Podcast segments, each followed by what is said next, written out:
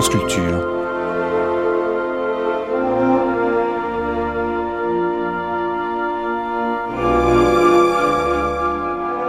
France Culture la nuit, une mémoire radiophonique.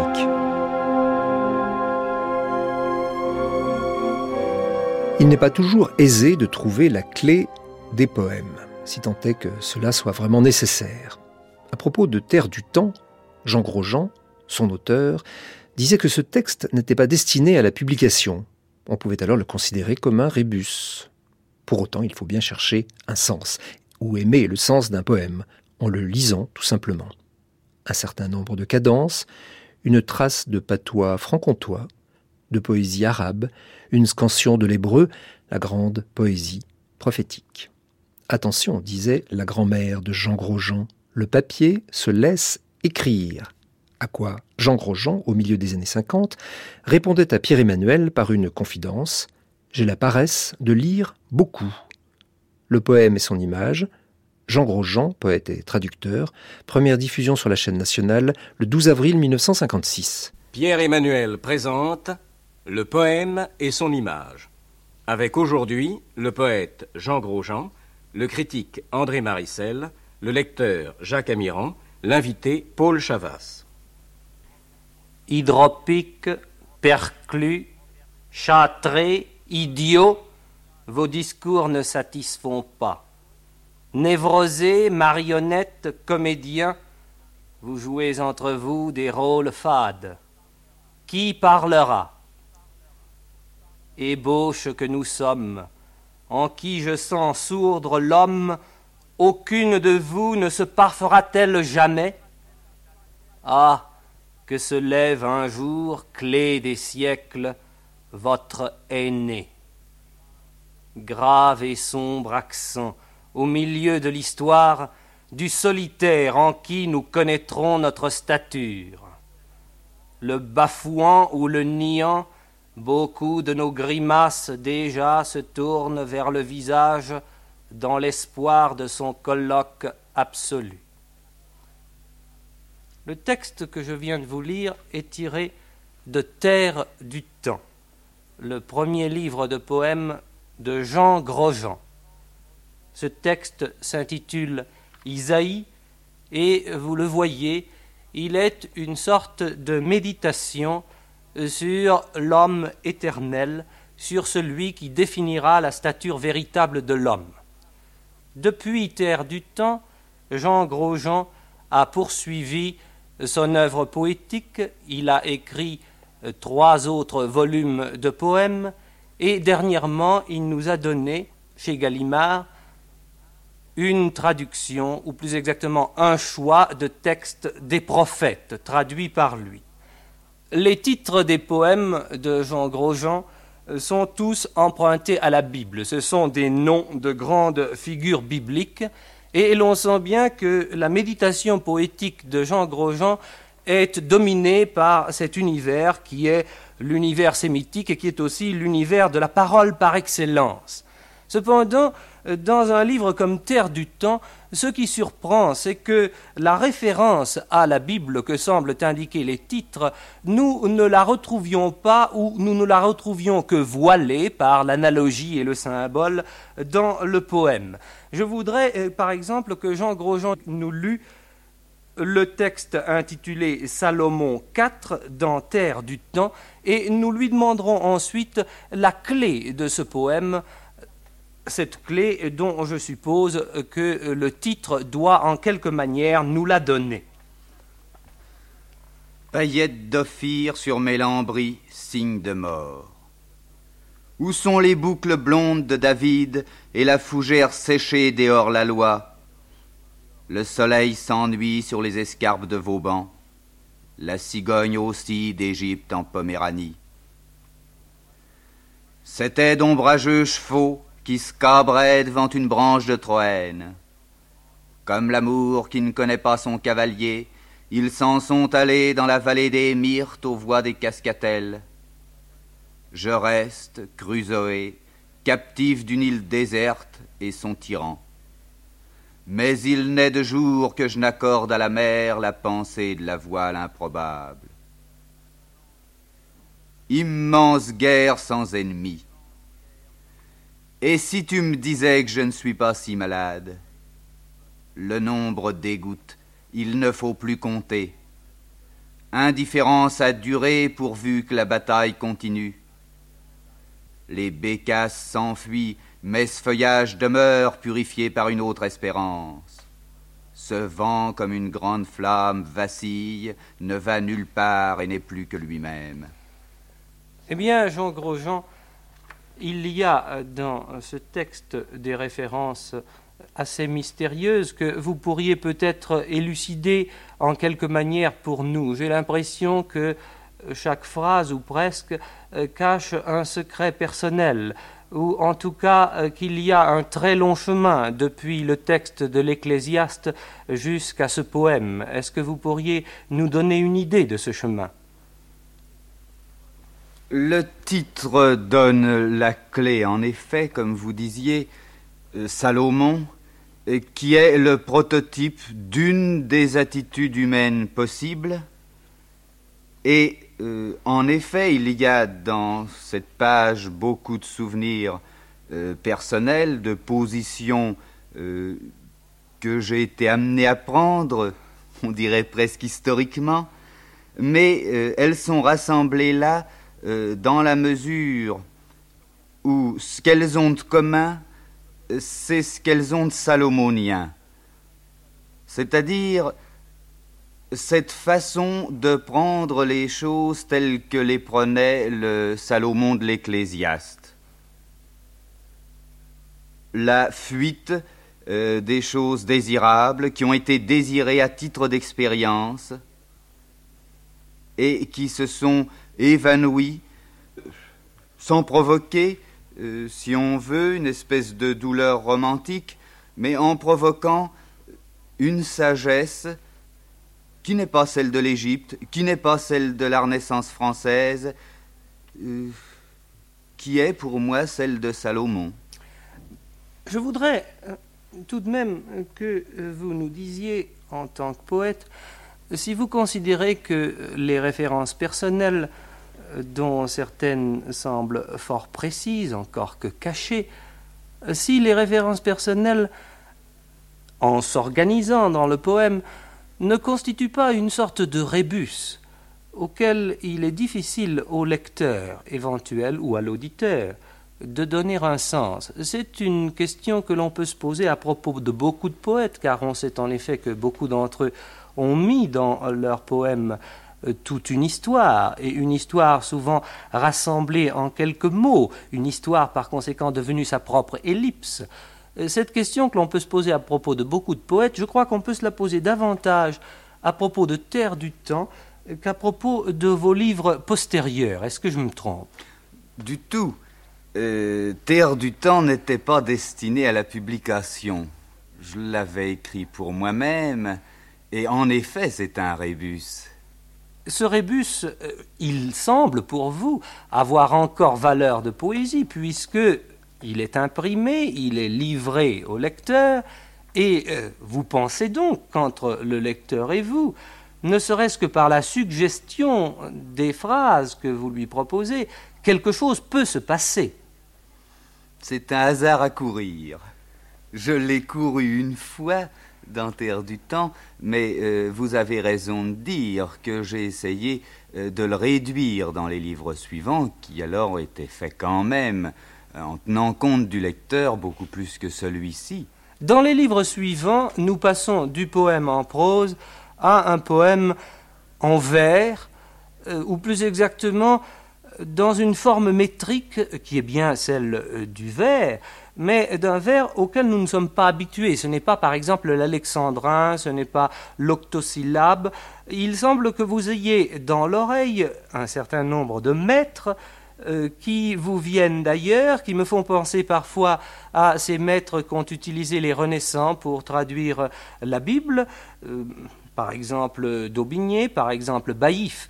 Euh, d'où vient que vous attachiez une telle importance à ces maîtres et aussi comment nous proposez-vous de les lire? Car il y a là une question musicale qui a, je crois, son importance.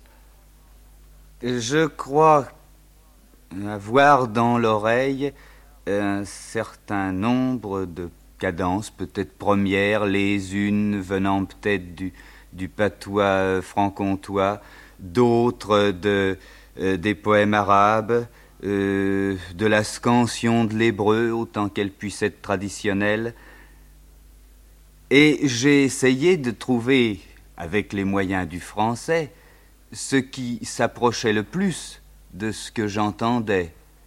Je crois que souvent ça aboutit au décasyllabe à cause de son déséquilibre, euh, sa coupe étant très rarement au milieu, on a une différence de scansion entre les deux parties du vers. Vous ne préféreriez pas, au lieu de parler de syllabes, parler euh, de mètres au sens où l'on parle d'un pentamètre, par exemple? Ça serait beaucoup plus. Je crois.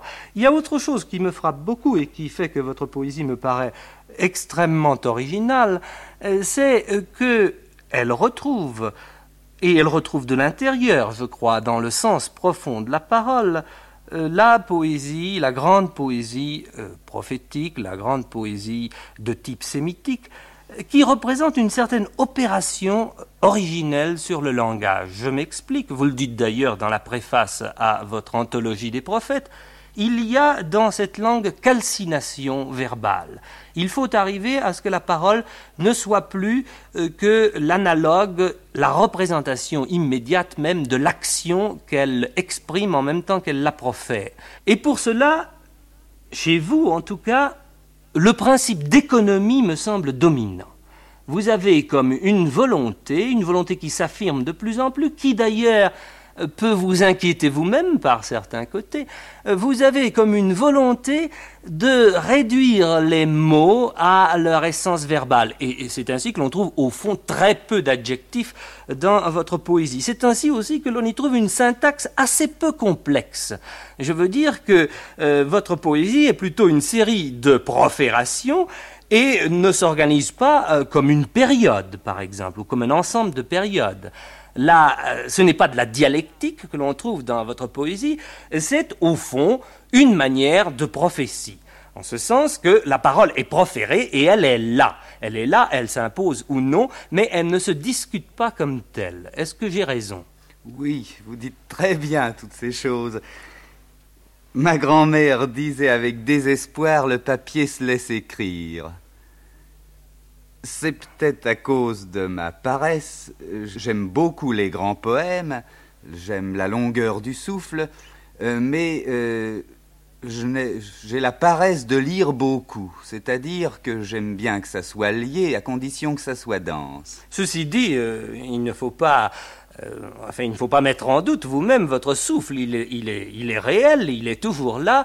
il est parfois euh, comment dirais-je, coupé, on a l'impression volontairement, par euh, ce besoin que vous avez de ne pas faire trop de musique. Est-ce que j'ai encore raison là? Tout à fait, oui. Pour donner à nos auditeurs un exemple de cette calcination des vocables dont je parlais tout à l'heure avec Jean Grosjean, je voudrais d'abord lire une partie d'un texte d'Ésaïe du chapitre 46 qui a été traduite par Grosjean vous ferez vous-même la comparaison en écoutant tout à l'heure la lecture de la traduction. Belle et renversée, Nebo tombe, on charge leur statut sur les animaux, sur les bêtes de somme. Ces dieux que vous portiez accablent de leur pesant fardeau les bêtes fatiguées. Ils ont chancelé, ils sont tombés ensemble, ils n'ont pu sauver leur propre statut et ils s'en vont eux-mêmes en captivité. Écoutez-moi, maison de Jacob, et vous tous débris de la maison d'Israël, vous dont je me suis chargé dès le sein maternel que j'ai porté dès votre naissance. Jusqu'à votre vieillesse, je serai le même. Jusqu'à votre blanche vieillesse, je vous porterai. Je l'ai déjà fait et je continuerai à vous soutenir. Je vous porterai et vous sauverai. À qui oserez-vous me comparer et m'égaler? Qui mettrez-vous en parallèle avec moi pour nous déclarer semblables? Les voilà qui tirent à profusion lors de leur bourse et pèsent l'argent à la balance. Ils paient un fondeur pour faire un Dieu. Ils adorent ce Dieu, se prosternent devant lui, le chargent sur leurs épaules, le transportent et l'installent à sa place. Le Dieu y reste et ne peut plus en bouger. Si on l'invoque, il ne répond pas et ne peut sauver de la détresse. Souvenez-vous de tout cela et agissez en homme, rentrez en vous-même, infidèles. Rappelez-vous le temps passé, les jours d'autrefois, car je suis Dieu, et il n'y en a pas d'autre. Je suis Dieu, et nul n'est semblable à moi. J'annonce dès le commencement ce qui doit arriver, et je prédis longtemps d'avance ce qui n'est pas encore accompli. Je dis, mon dessein subsistera, et j'exécuterai toute ma volonté. De l'Orient, j'appelle l'aigle, et d'une terre éloignée, j'appelle l'homme de mes desseins. Ce que j'ai annoncé, je l'accomplis, ce que j'ai projeté, je l'exécute. Écoutez-moi, homme au cœur endurci, qui vous tenez éloigné de la justice. Je hâte l'avènement de ma justice, elle n'est pas loin, et mon salut ne tardera pas à venir. Je mettrai le salut dans Sion et ma gloire en Israël. Et maintenant, Jacques Amiran va vous lire la traduction que Jean Grosjean a faite dans son livre Les prophètes de ce passage d'Ésaïe. Belles se courbent, Nebo succombent, leurs statues s'en vont à dos d'âne, ces fardeaux sont lourds pour les bêtes. Les dieux fléchissent et s'effondrent, ils s'en vont en captivité sans délivrer ceux qui les portent. Jacob, je t'ai porté enfant. Écoute-moi, je suis le même. Je soutiendrai tes cheveux blancs. À qui me comparerais-tu? Le métal a besoin d'orfèvre, ils adorent les dieux qu'ils font. On hisse l'idole en son lieu, elle y demeure sans bouger, on la prie sans qu'elle réponde. Pêcheur, souviens-toi du passé, dès le début j'ai dit la fin, je suis Dieu, il n'en est pas d'autre. Je sais ce qui n'est pas encore, j'accomplis mes moindres desseins. Je t'avais parlé d'aujourd'hui. J'ai nommé au fond de l'Orient cet oiseau de proie que voici prédestiné pour mon projet. Écoutez-moi, cœurs accablés. Voici survenir ma justice, et ma gloire est sur Israël. Je pense que cette traduction, mise en face de la traduction de la Bible synodale que j'ai lue tout à l'heure, éclaire assez bien ce que dit la note liminaire des prophètes. Ici, le verbe importe. Il est la racine du langage. Les noms mêmes ne sont que des actes un peu alourdis, non des objets, encore moins des abstractions. Les adjectifs et adverbes, ces mots aliénés à d'autres, sont rares. Et Jean Grosjean ajoute, en parlant de cette parole, dont l'Ancien Testament nous donne la première forme et la plus énergique, le monde entier est une parole à déchiffrer, donc à recréer. L'histoire est l'épopée du droit bafoué et vengé. L'avenir est présent en germe, le passé comme racine. L'esprit ou vent est une force qui emporte ou déporte l'homme. Toute la poésie de Jean Grosjean se manifeste à l'intérieur d'une telle parole d'une parole dont nous l'avons vu par les quelques textes que nous avons lus et peut-être par les explications de l'auteur lui-même, d'une parole qui est religieuse. Je voudrais que dans la conversation qui va suivre, nous essayions de définir la portée de cet acte de la parole et de le définir dans cette perspective que j'essaye d'ouvrir, la perspective religieuse j'ai invité avec Jean Grosjean un jeune critique, André Maricel, et Paul Chavas, qui est un professeur de l'enseignement secondaire et dont je crois euh, les tendances personnelles ne vont pas dans le sens d'une telle poésie, n'est-ce pas, Paul Chavas? Vous venez de parler à plusieurs reprises de la valeur religieuse de cette parole, de cette création. Mais comme vous venez de le dire, moi je suis euh, beaucoup plus étrangère que vous tous à ce domaine religieux. Et je voudrais vous demander, monsieur Grosjean, si euh, votre poésie ne peut avoir qu'une valeur religieuse, si ce que vous voulez exprimer me reste réellement étranger alors que je crois comprendre quelque chose dans votre poème? Jean Grosjean éprouve quelques difficultés, semble-t-il, à répondre à une question posée ainsi, posant-la donc un tout petit peu autrement. Et euh, demandons-nous, euh, je crois que j'interprète assez justement votre pensée, Paul Chavas, demandons-nous euh, si le contenu religieux de cette parole est indépendant de son contenu esthétique. C'est pas tellement plus facile à répondre sous cette forme-là non plus. Je crois que cette parole ne se pose ni de questions religieuses, ni de questions esthétiques. Ça serait évidemment un bien grand mot, et vilain aussi, que de dire que c'est des questions métaphysiques. Euh, elle est, je crois, le signe d'une soif de vrai, ou de réel, ou d'unicité. Enfin, tous ces mots sont bien abstraits et difficiles peut-être. C'est difficile de trouver un mot euh, qui puisse la situer. Elle affirme. Et vous, Maricel, est-ce que vous sentez comme moi que ce fond religieux de la parole que nous venons de lire est euh, essentiel à celle-ci? Est-ce que vous croyez, par exemple, euh, que cette cet être de la parole, cette affirmation totale dont vient de nous parler euh, Grosjean, ne peut être senti par euh, quelqu'un qui n'a pas le sens euh, du mouvement religieux? Ah, je pense en effet qu'il peut être senti par quelqu'un qui n'a pas le sens religieux, Personnellement, n'est-ce pas, je considère que tout poète doit considérer la parole comme étant essentielle. Du fait même qu'il écrit des poèmes, n'est-ce pas, sa parole est essentielle. Pour Grosjean, n'est-ce pas, il faut que sa parole corresponde aussi, n'est-ce pas, à une révélation qui s'est produite dans le temps. Et c'est ce lien qu'il cherche dans sa poésie.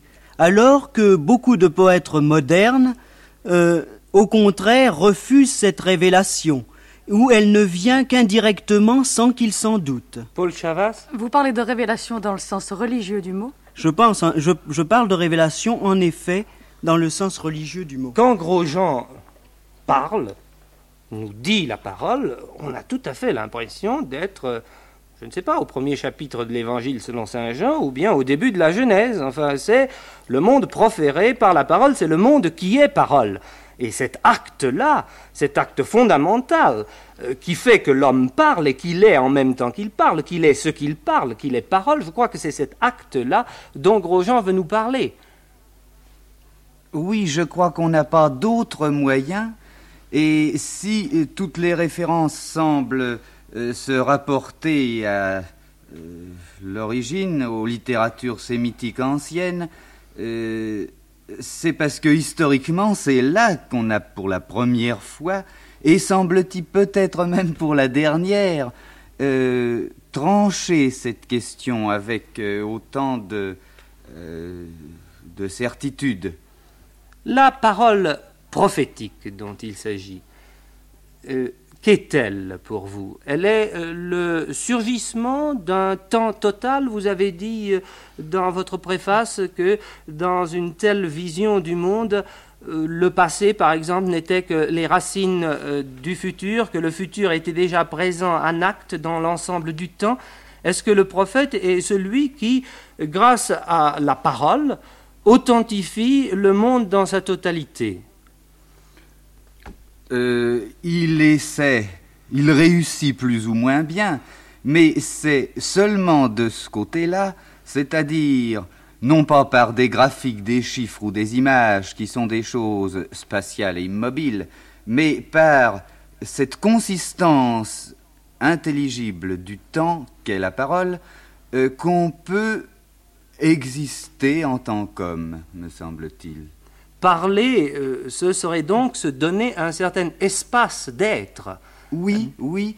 Euh, de même que la phrase n'a pas de sens si on considère chaque mot séparément, euh, on fait, quand on dit une simple phrase, un effort de mémoire pour se rappeler les premiers mots et on préjuge de la fin de la phrase à mesure qu'elle se déroule, c'est-à-dire qu'on augmente notre espace temporel par la simple phrase.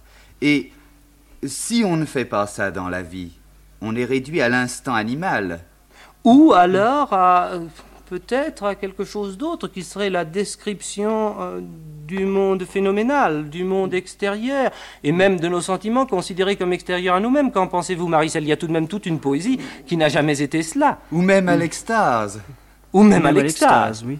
Euh, pour parler de la description, il me semble qu'il y a énormément de descriptions de la nature euh, chez Jean Grosjean euh, qui peuvent, qui peuvent n'est-ce pas, se passer très bien d'une référence religieuse quelconque. Et vous, Paul Chavas, est-ce que vous sentez euh, que cette parole a une espèce d'évidence euh, irréfragable et qu'il faut la prendre comme telle ou la laisser. Il y a des paroles, enfin, il y a des poètes chez qui on peut toujours s'accrocher à, quelque chose qui est le sentiment, à quelque chose qui est la violence. Mais il me semble que dans certains des poèmes de Grosjean, en particulier les poèmes du début, eh bien, c'est tout ou rien. Vous voulez dire il faut la prendre comme parole Vous voulez dire dans le sens religieux? Pas seulement, enfin dans le sens où euh, il faut s'entendre sur le mot religieux, n'est-ce pas, quand on parle. Le, mot religieux, comprenez-vous, n'est pas simplement euh, l'appel à un transcendant extérieur avec lequel nous serions en relation. C'est euh, le qualificatif naturel du verbe. Le verbe est fait pour créer, c'est-à-dire pour lier ensemble euh, des réalités qui, sans cela, ne seraient que chaos. Et euh, si vous prenez telle phrase euh, comme celle-ci, le voyageur est arrivé qui croit n'avoir jamais été ailleurs, rose dont l'odeur, quand elle s'éteint, suspend ma respiration, il est bien évident que tout ce qui se passe là ne peut pas être considéré en référence à quelque chose d'extérieur et qui serait déjà fait. Il faut véritablement que cette parole-là fasse surgir un espace, une étendue, un monde dont l'évidence s'impose ou non.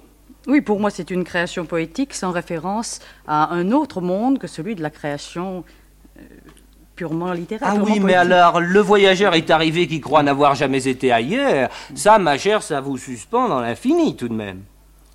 Parce que si on prend ça dans la euh, dans l'expression la plus la plus banale, eh bien ça veut rien dire du tout. Ça ne commence à vouloir dire quelque chose que dès l'instant que ça vous pose un problème énorme. Le problème d'ailleurs étant ici visiblement, intellectuellement figuré par le fait que d'un côté on a le voyageur qui est là, il vient d'arriver, et que d'autre, eh bien, il croit, lui qui vient d'arriver, qu'il n'a jamais été ailleurs. Et c'est ça la chose énorme, qui dans une seule phrase fait que tout d'un coup, tout le problème de l'homme est pour ainsi dire résumé. Oui, et de sa détermination d'ailleurs, je pense. N'est-ce pas? Dieu l'a mis sur cette terre euh, et il faut qu'il sente qu'il ne pouvait être fait que pour cette terre. Oui, alors là, vous extrapolez un tout petit peu par rapport au, poème lui-même, parce que vous introduisez non pas le divin ou le mystère ou, la question, vous introduisez Dieu, l'autre, le transcendant absolu. Alors, dans un poème comme celui-là, il n'y est pas. Moi, je ne sens que le mystère qu'il y a dans une vie humaine ou dans une création de l'homme, mais sans qu'il y ait une référence à une croyance religieuse. Il faut bien le dire, cette poésie de Grosjean est d'ailleurs trop complexe dans ses thèmes pour que nous puissions euh, vous départager, vous et moi. Je crois que la meilleure façon de le faire, c'est encore de redonner la parole au poète lui-même et de demander à Jacques Amiran de nous lire le texte intitulé Conseil de la femme dans le livre Fils de l'homme de Jean Grosjean. Femme, ton profil aigu de pâle persane découpe le dos des ténèbres qui s'évadent. Tes yeux sont un ciel dont l'aurore peint à joue. La nuit fuit val de tes seins, tes cheveux nouent les vagues des mers. Le soleil met sur ta bouche le seau brûlant de son doigt. Ta paupière bouge comme en l'avril des forêts l'aile du ramier. L'abeille du jour sur ton iris est posée. Femme, l'univers me regarde conquérir l'espace à main ainsi que ton ombre garde humide. L'étincelle inattendue de l'instant qui touche de sa flèche l'aile en voyage de la mouche retourne sans doute à ce feu dont elle sort comme un présage de l'incendie. Tout mon corps déjà craque, accorde à cette saison vermeille les douceurs des lacs où se baigne le soleil. Fille du lait chaud, ta chevelure m'entraîne sous la roue ferrée d'un char d'automne cruel. Tes hanches penchent sous le poids des frondaisons, neige des fleurs et brasier des fruits si défonds. Ta ramure oscille étendue comme des mains, joue loisive, ton murmure raconte au foin, comme passe un temps promeneur, créé pour être en vacances, tes étangs m'ouvrent leurs fenêtres sur l'azur du ciel d'en bas, plus vide et précaire que l'autre encore, heurté qu'il est parfois de pierre. Femme, je n'ai pour me distinguer de ce monde que ton épiderme vit le frisson de l'onde. J'y sens s'infléchir les joncs sous un vol d'ibis. Le ciel est si proche en toi qu'on le croit saisir.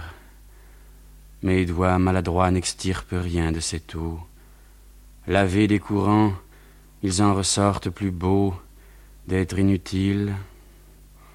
Pouvais-je avoir pire preuve de mon sort que ta connivence avec les fleuves?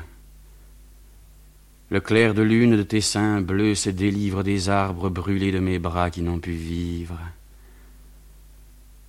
Ô Dieu, si mon cœur lui-même en moi me condamne, n'es-tu pas plus grand que les déductions de l'âme? Tu ris au-dessus des sept cieux terriblement, quand je frissonne de me voir nu dans les vents. T'apercevrais-tu déjà qu'étranger aux choses, je suis devenu plus familier de ma cause Pierre Emmanuel vous a présenté Le poème et son image avec aujourd'hui le poète Jean Grosjean, le critique André Marissel, le lecteur Jacques Amiran, l'invité Paul Chavas. Cette émission, réalisée par Harold Portenoy, a été diffusée pour la première fois sur la chaîne nationale le 12 avril 1956. Vous pourrez la réécouter durant 1000 jours ou la télécharger durant un an sur le site franceculture.fr, rubrique Les Nuits de France Culture.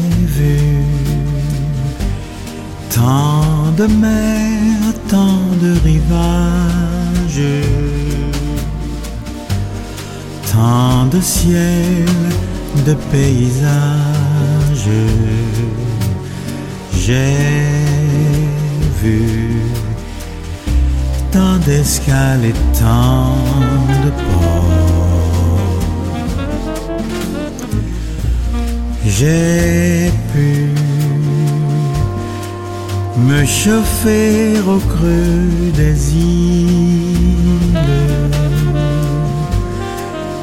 me cacher au fond des villes. J'ai pu marcher sur des sables d'or. J'ai vu des matins de joie de chagrin, de rire et d'envie, de peine et de bonheur dans ma vie. J'ai cru être au bout de l'aventure, mais mon cœur,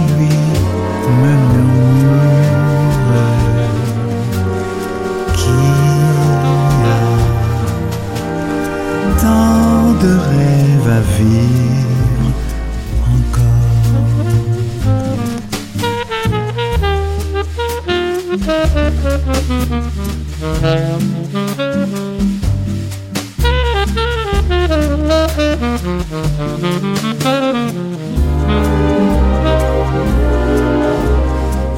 J'ai cru